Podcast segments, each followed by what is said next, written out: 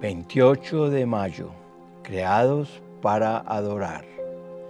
En 1 Corintios 8:6 encontramos, para nosotros no hay más que un solo Dios, el Padre de quien todo procede y para el cual vivimos. Y no hay más que un solo Señor, es decir, Jesucristo, por quien todo existe y por medio del cual vivimos. Uno de los grandes propósitos para lo que hemos sido creados por Dios es para adorarle. Nuestras palabras y nuestra voz son para Dios sonidos celestiales. Nuestro concepto de adoración es muy distinto al concepto que Dios tiene de adoración. ¿Qué es lo que Él quiere de nosotros?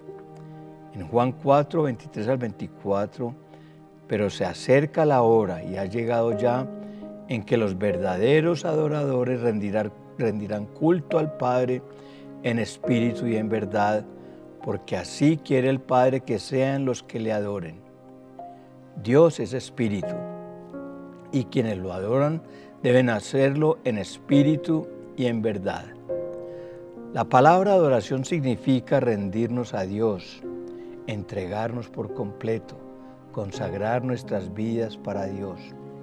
La palabra rendición suena muchas veces mal porque muchas veces implica derrota, pérdida y casi siempre se usa en un contexto negativo. Pero es justamente la rendición y la entrega lo que Dios está buscando de nosotros, que nos entreguemos por completo, sin límites, sin caretas, siendo y viviendo para aquello que fuimos creados.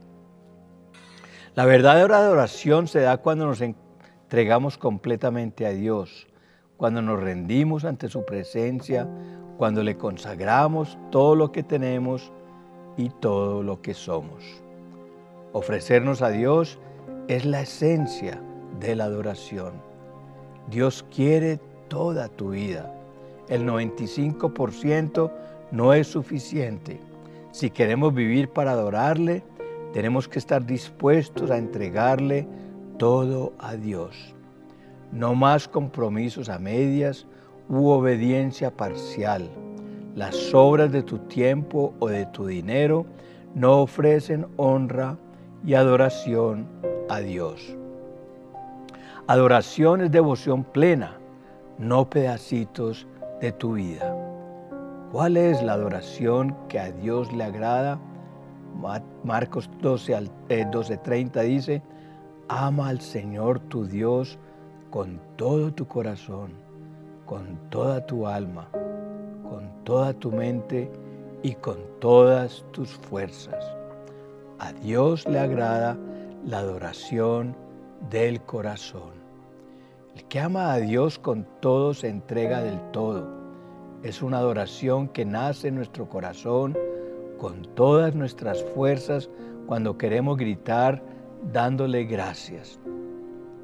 Dios está más interesado en tu entrega, en tu corazón, en tus palabras que en la melodía de tu voz o lo afinado que puedas cantar. Él quiere una adoración que salga de tu corazón. Sí, la Biblia habla de verdaderos adoradores y es porque si existen falsos adoradores, los falsos adoradores viven para sí mismos. Ellos se adoran, adoran su cuerpo, adoran su trabajo, adoran dioses que no entregaron su vida por ellos. David fue un gran adorador y salmista, no porque tocara muy bien el arpa, sino porque su adoración nacía de un corazón arrepentido y agradecido con Dios. Recordemos que el hombre se fija en las apariencias, pero yo me fijo en el corazón, dice Dios. Salmo 23 dice que se acuerde de todas tus ofrendas, que acepte todos tus holocaustos. Dios acepta la adoración de una vida que vive para adorarle.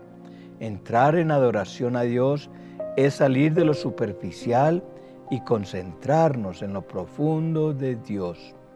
Yo quiero que Dios acepte mi adoración recuerde cada ofrenda, cada oración y cuando vayamos al cielo, nos sintamos en nuestro hogar.